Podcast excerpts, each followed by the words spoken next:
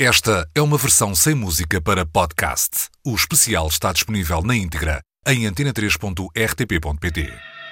Liverpool, 18 de julho de 1980. A cidade que viu nascer os Beatles foi também berço de uma das mais excitantes bandas britânicas da década, Echo and the Bunnymen. Foi o dia de lançamento do álbum de estreia e disco revelação do grupo de Ian McCulloch, Will Sargent, Liz Pattinson e Pete de Freitas. Foi o dia em que saiu Crocodiles. São 40 anos de grandes canções dos Echo and the Bunnymen. Celebremos.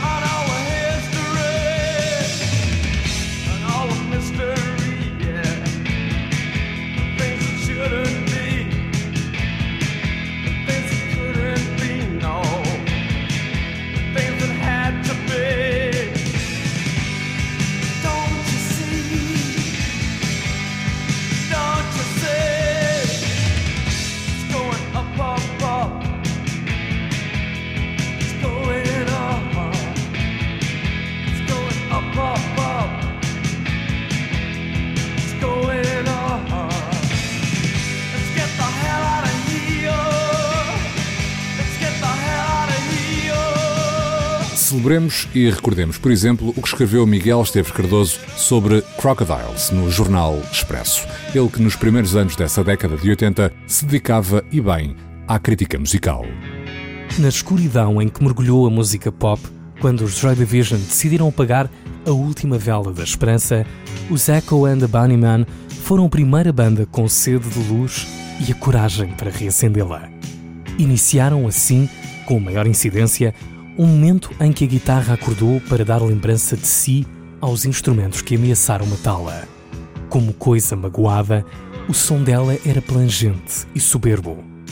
Exprimia-se então um novo lirismo, e o modo dela era a exuberância, o excesso, a paixão.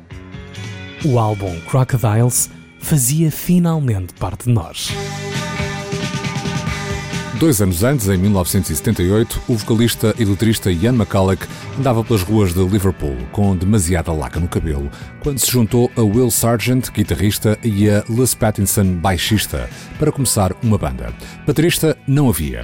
O que havia, isso sim, era uma caixa de ritmos que ficou conhecida como a Echo, sendo eles, os músicos, os Bunnymen. É bom lembrar que os and the Bunnymen vêm numa, numa... fazem parte de uma geração, não é? E de um estilo todas aquelas bandas que usavam gabardinas cinzentas e hum, eram razoavelmente deprimidas.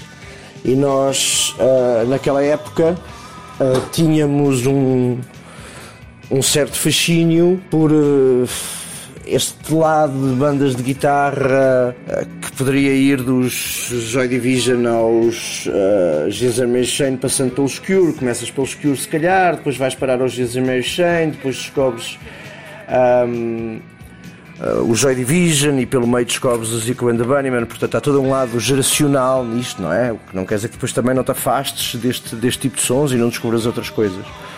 Um, e é bom lembrar também que ao mesmo tempo uma geração de bandas que vem a seguir era muito fã dos, dos and the Bunnymen. Para dar um exemplo, o Steven Malkmus, o, o, o Steven Malkmus é, do, do, dos Pavement, é super fã dos, dos, do, do, do and the Bunnymen. O David Berman dos, dos Silver Juice e do, e do e dos Purple Mountains era super fã dos, dos Echo and the Bunnymen. São palavras do jornalista e crítico musical João Bonifácio. Quando falamos em Echo and the Bunnymen estamos a falar do, dos primeiros cinco discos uh, do Crocodiles ou Echo and the Bunnymen e na realidade nós estamos a falar um bocado do Heaven Up Here, do Ocean Rain para sermos absolutamente uh, se quisermos ser malzinhos, não é?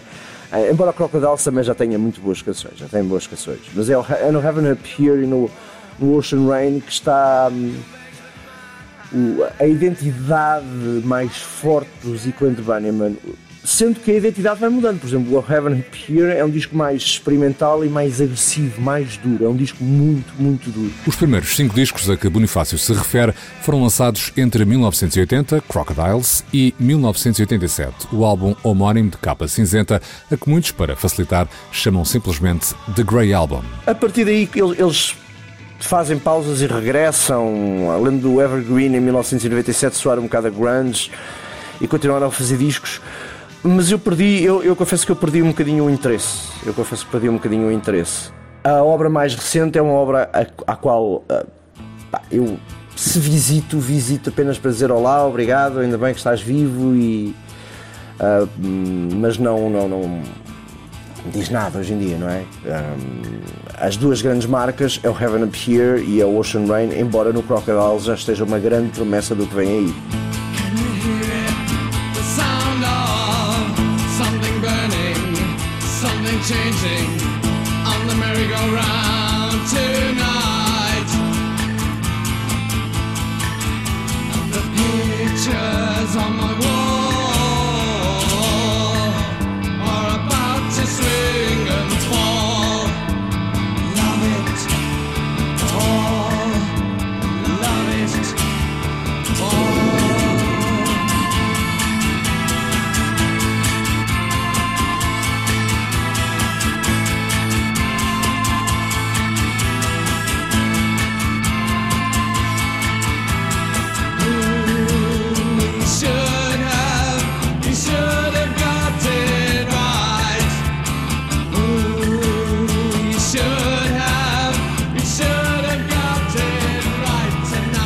Antes do álbum estreia, em 1979, os Echo and the Bunnymen lançaram o seu primeiro single.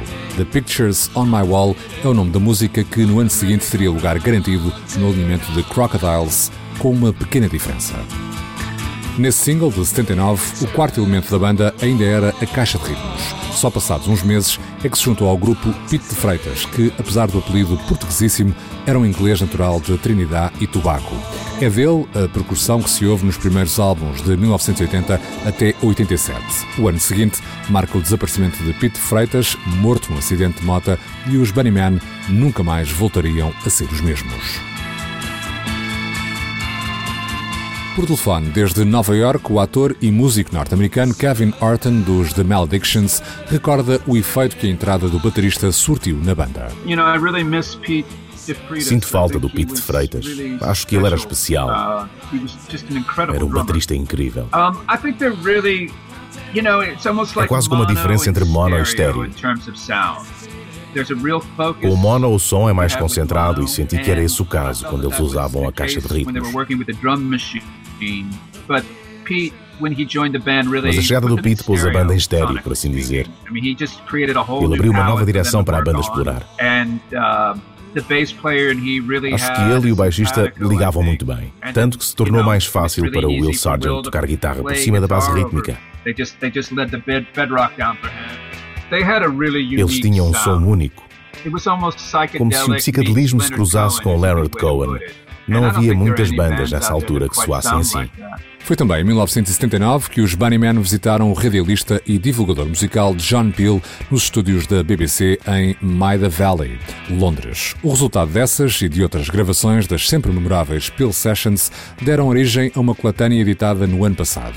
Uma das músicas gravadas em 79, ainda em registro de trio com a caixa de ritmos, é a Villiers Terrace. Segundo Tony Wilson, da Factory Records e da discoteca AC Anda, em Manchester, trata-se de uma das canções mais bonitas alguma vez escritas. Escutemo-la e comparemo-la com a versão do álbum.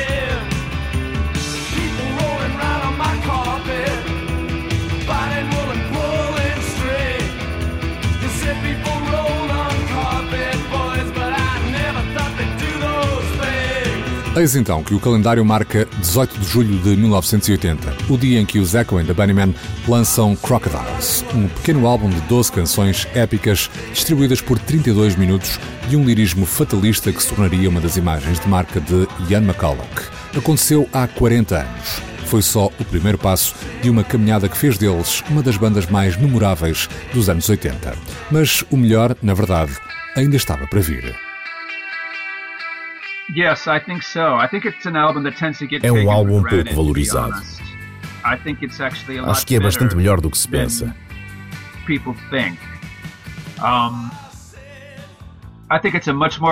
Acho que é muito mais coeso do que Porcupines e do que o álbum homónimo de 1987. É na verdade o seu álbum mais sombrio.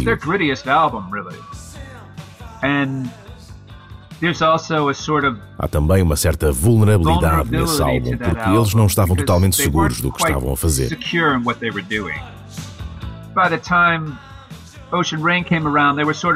Quando Ocean Rain sai, eles eh, eram já uma banda de créditos firmados, a caminho de se transformarem numa espécie de U2. Só que foram sempre demasiado obstinados para fazerem esse trajeto, o que era algo que eu apreciei. E eles tinham o que era preciso. O Ian era um ótimo vocalista, a banda era sólida. Acho que eles eram melhores do que os U2. Nestes 40 anos, foram inúmeros os concertos com que os Echo and the Bunnymen agraciaram os fãs portugueses. As atuações mais recentes levaram a banda de Ian McCulloch e Will Sargent, os únicos resistentes da formação original, a tocar em Lisboa e no Porto em fevereiro de 2019. Já para nos lembrarmos do primeiro concerto em Portugal, temos de puxar pela memória, ou melhor, perguntar a quem tem essas memórias, porque esteve lá, no Festival Vilar de Mouros, nesse ano de 1982. Por isso, falámos com Fernando Zamit, jornalista, professor universitário e autor do livro Vilar de Mouros, 35 anos de festivais. Eu tinha 18 anos e foi eh, nesse ano, em 82, que, que assisti ao primeiro ao primeiro concerto do José Conda Bunnyman, o primeiro de cinco concertos que assisti deles. Um, e, e foi num evento para mim fantástico que foi a edição do Festival Vilar Mouros, que foi a maior edição de sempre do, do Festival Vilar Mouros, foram nove, nove dias Ehm, consecutivos. Coube ao Echo and the Bunnymen abrir o festival a 31 de julho de 1982, a primeira das nove noites de música. Deveriam ter sido os Heróis do Mar, mas os portugueses faltaram à chamada. Como se percebe pelo relato de Fernandes Amit, foi um concerto memorável, o exato oposto do que se verificou em 2005, quando Ian McCulloch e companhia voltaram ao Minho. E o que se diz sobre regressar onde se foi feliz? Esse concerto eh, esse regresso a Vilar de Mouros eh, foi talvez o menos bom dos cinco concertos, vou chamar mesmo o pior dos cinco concertos. Esse foi mau por duas razões. Uma, puseram-nos de tarde, é? com a luz do dia, e o, o, a música do Zack and the Bunnyman funciona bastante melhor à noite. Não é? Eh, em 82, por exemplo, ficou a imagem para sempre de, do, do palco sempre bastante escuro, tudo negro, não é? Negro também eh, para o, o, próprio vestuário dos músicos também. E, e, o que se via, não é? alguns focos de luz, poucos, um deles eh, a focar no Ian McCulloch, e o, e o que se via fundamentalmente era a fumarada dos cigarros, que, uns atrás dos outros, que o que a McCulloch ia fumando. Portanto, ele eh, era a imagem de marca dele e se calhar ainda continua muito a ser, não é? Ele não sei quantos cigarros fumou durante aquele concerto, mas foi em, em permanência, não é? Em termos de ambiente, dava um ambiente também eh, que tinha tudo a ver, não é? Aquele, aquele nevoeiro uh, noturno. Pô-los de tarde, pronto, eu percebo, não é? Eh, na altura, anos 2000, é quando a Bunnyman já não eram cabeça de cartaz, não é? Não, não eram. A glória dos anos 80 ficara para trás e a década seguinte não fora particularmente feliz. Em 1988, Ian McCulloch saiu da banda para se dedicar à sua carreira a solo. O que ele não esperava era que os Bunnymen prosseguissem sem o seu vocalista de sempre. Reverbation, álbum do qual não reza a história, é gravado em 1990 e o grupo separa-se pouco tempo depois. Seria preciso esperar sete anos para que McCulloch e Sargent fizessem as pazes e regressassem ao estúdio.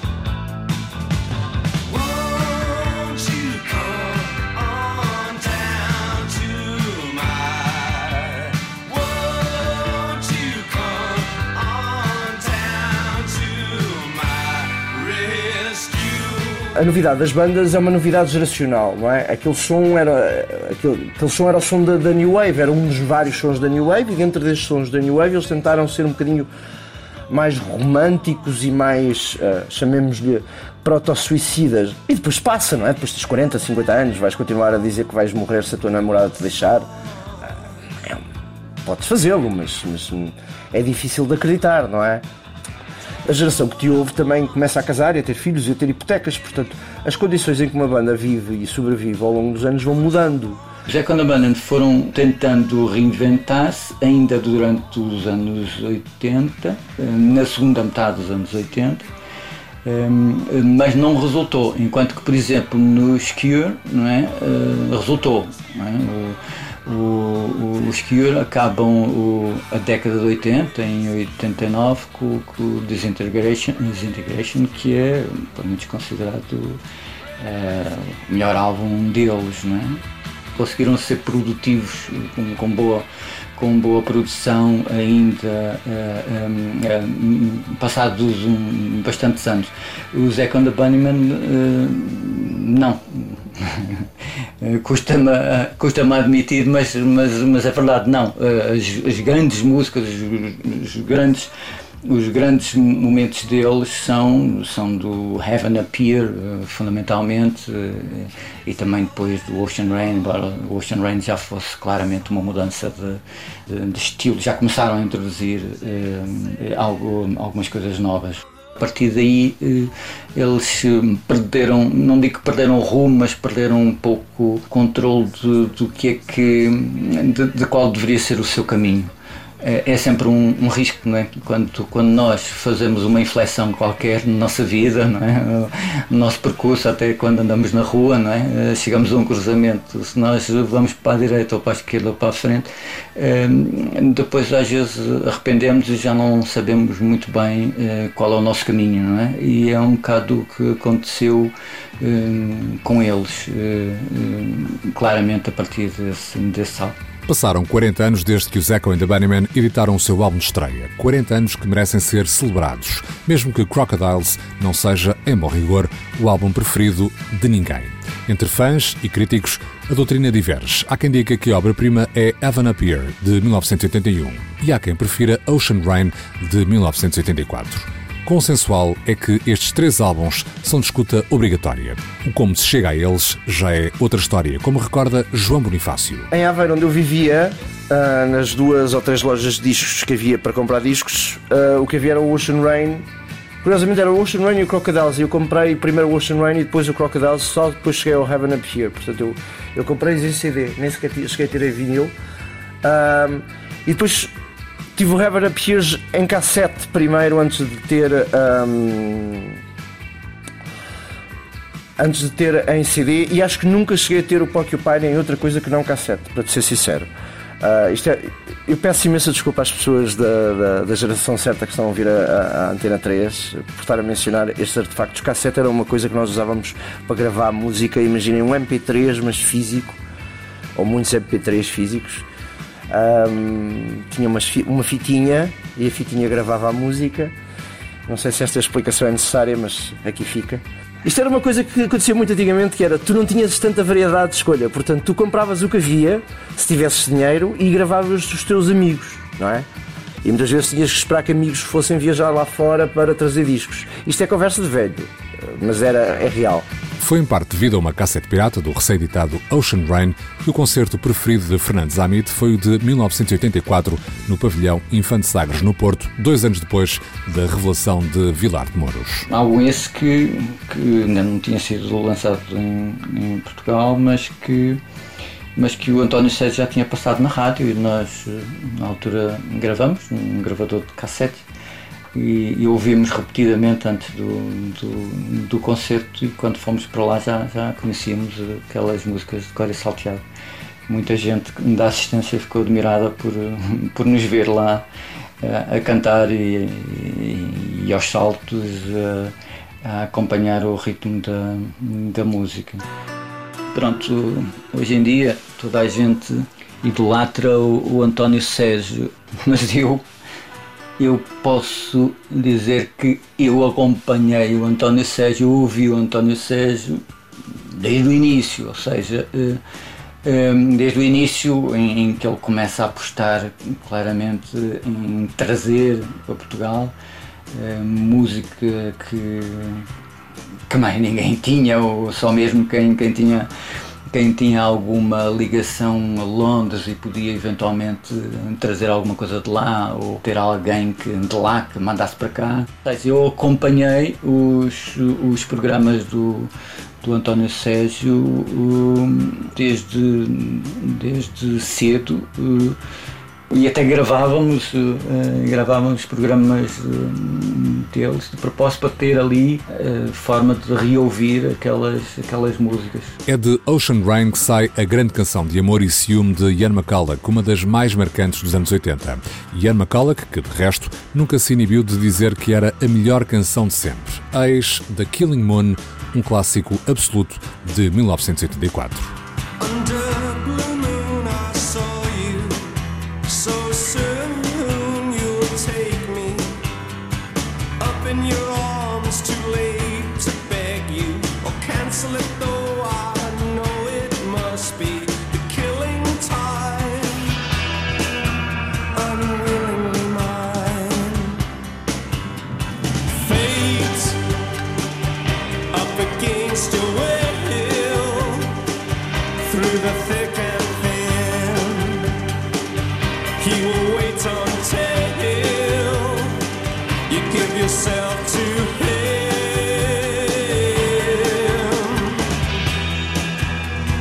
João Bonifácio entrevistou Ian McCulloch em 2013. A ideia era confrontar Ian com a validade do Zeco and the Bunnymen em vésperas da banda subir ao palco do Paredes de Cora. Porque, e passamos a citar, Caramba, esta foi a banda que, em 1980, no exato instante em que o punk se tinha aborrecido e a humanidade perdia, Ian Curtis fez Crocodiles.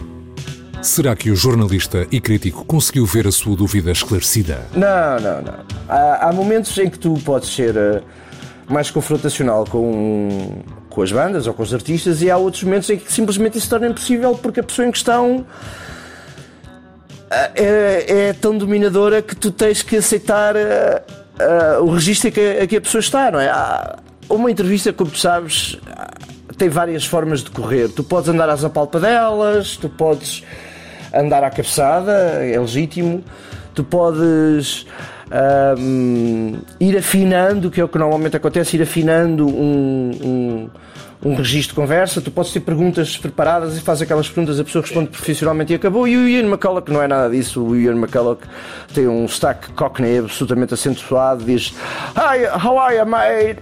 The, yes, this is Ian McCulloch, the living legend, the greatest singer on, on the world. Tipo, a primeira frase. Opa, se tu fores uma, um jornalista sério, ponderado, tu não te ris. Eu rimo logo. Isso tem a. Bem, entrei no jogo e entrei no jogo e deixei-o falar. Eu não. não... Eu, eu julgo que eu ainda lhe perguntei porque é que hoje em dia fazia música, mas a razão vai, ser, vai sempre dar a, a, a mesma, não é? Porque ele. Para ele é muito simples. Ele quer continuar a fazer música e ele é o melhor cantor que existe ao cimo da terra. Não, não há a mínima dúvida sobre isso. O álbum de originais mais recente é de 2018. Chama-se The Stars, The Oceans and the Moon. Mas, em boa verdade, chamá-lo álbum de originais é capaz de ser algo excessivo.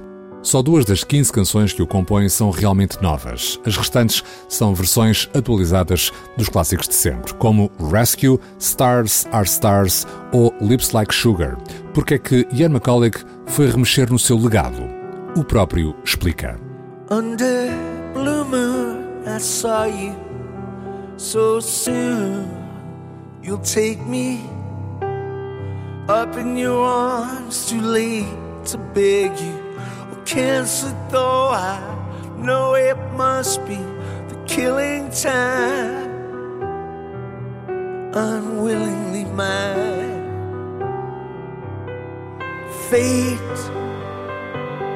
up against your will. Some of the older recordings. Um, Nessas canções a voz já não parece a minha ou sequer a de alguém que eu conheça. Todos pensaram que eu estivesse maluco. Porque quem as cantou fui eu. E a música continua perfeita, mas é como olharmos para uma fotografia antiga e pensarmos: caramba, quando é que eu deixei de ser totó e passei a ser ligeiramente mais fixe? Um, it, I don't know, it just sounds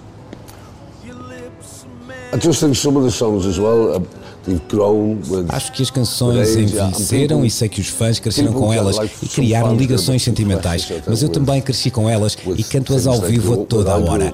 Não é como quando as cantava com 23 anos.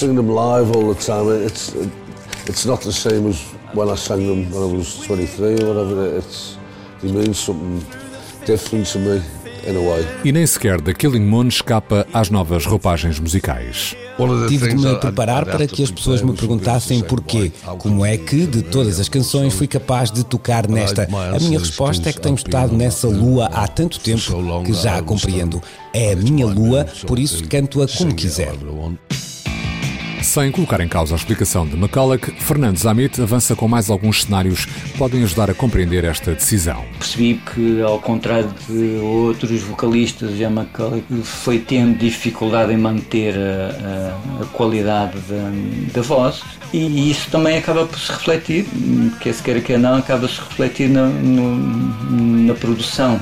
É? Os, os, grupos, os músicos vão, vão se adaptando também à, sua, à sua capacidade vocal e também à sua capacidade física, nomeadamente para, para aguentar uh, concertos grandes, não é? E que, que são muito exigentes em termos de de, de, de, energia. Ian McCulloch tinha 20 anos quando gravou Crocodiles. A sua voz ainda não tinha sido afetada por quatro décadas a fumar compulsivamente. O cantor tem dito em entrevistas que, mais do que a sua voz imaculada de 1980, o que o encanitava nessas canções de então era uma aproximação excessiva à maneira de cantar de David Bowie. Acho interessante que ele dissesse isso, porque quando tentamos imitar alguém, nunca soamos realmente como esse artista. Acho que o Ian McCulloch estava a ser modesto. Não ouço David Bowie nessas canções. Ouço o Ian McCulloch, que tinha uma voz única. Kevin Horton, dos The Maledictions, nunca viu a sua banda preferida ao vivo. Uma pequena tragédia que ele conta em tons de comédia e que envolve ainda uma banda chamada Violent Femme. Tem piada porque o meu amigo Gordon Gano, dos Violent Femme, esteve em digressão com o Zeco no verão passado, mas eu andava a tocar com a minha banda. Essa é a história da minha vida e o porquê de nunca os ter visto ao vivo. E a única razão de ter visto os Violent Femme foi porque uma vez abri para eles. Foi anunciada uma digressão comemorativa dos 40 anos da banda. Por motivos pandémicos, ela só arrancará em 2021 e até ver apenas no Reino Unido. O título da digressão demonstra como a autoestima da banda continua em alta. Evan Appear celebrando 40 anos de canções mágicas. É um bom título. Por acaso considero as letras das suas músicas bastante mágicas. Ian McCullough era um fantástico letrista. Em vez de versos orlhudos, estava sempre em busca do sentimental e do poético. thing like you know the sky seems full when you're in the cradle the rain will fall and wash all your dreams i mean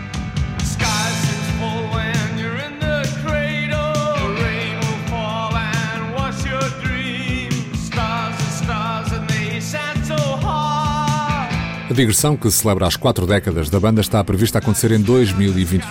É verdade que só não arranca no final deste ano por causa da pandemia. Ainda assim, fica no ar a ligeira sensação de que, para os Echo and the Bunnymen, os 40 anos de canções mágicas só começaram em 81 com Evan Appear. Mas e Crocodiles? Afinal, quão recomendável é o álbum de estreia dos Homens Coelho? Eu, se estivesse a escrever na altura, eu provavelmente dava-lhe um 4 estrelas e meia e dizia esta é a nova melhor banda, não sei o quê, no meu estilo exagerado quando comecei a escrever, não é? Uh, hoje em dia dava-lhe 3 estrelas e meia de 0 a 5.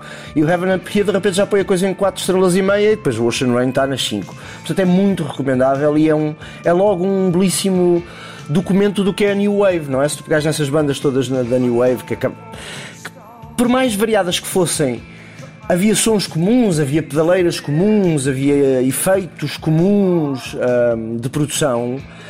Uh, e havia temas comuns, não é? Eram, estas bandas eram ultras românticas. Tu pensares no, no Joy Division, em algumas coisas dos Cure, uh, em algumas coisas do, do, do, dos dos, dos Gizer Machine, são bandas ultra românticas, com a ideia do artista que sofre e uh, que quer morrer como Jesus Cristo, para citar os Gizer Machine. Um, se tu pegares no, no Crocodile, está ali uma bela matriz do que é esse som, não, não digo embriónico, mas, mas nem toda a sua potência que vai explodir mais tarde. É, é altamente recomendável. E, e, a New Wave, na minha opinião, tem uma dezena de discos altamente recomendáveis. Uh, e se quiserem começar pelo Crocodiles para investigar, acho muito bem, assino por baixo. Uh, força nisso. Mas passem pelo Heaven Up Here e pelo Ocean Rain. Foi há 40 anos, a 18 de julho de 1980, que a cidade de Liverpool viu nascer uma das mais excitantes bandas britânicas da década, os Echo and the Bunnymen. Nesse dia foi lançado Crocodiles, o álbum de estreia da banda de Ian McCulloch, Will Sargent, Liz Pattinson e Pete Freitas, um dos discos indispensáveis da New Age e do pós-punk inglês. Para comemorar quatro décadas de grandes canções, ouvimos Fernandes Amit, jornalista e autor do livro Vilar de Mouros 35 anos de festivais, que partilhou as suas memórias do primeiro concerto em Portugal dos Echo and the Bunnymen. Falámos ao telefone desde Nova York com um fã de longa data, o ator e músico Kevin Horton dos The Maledictions. E ouvimos ainda o jornalista e crítico João Bonifácio.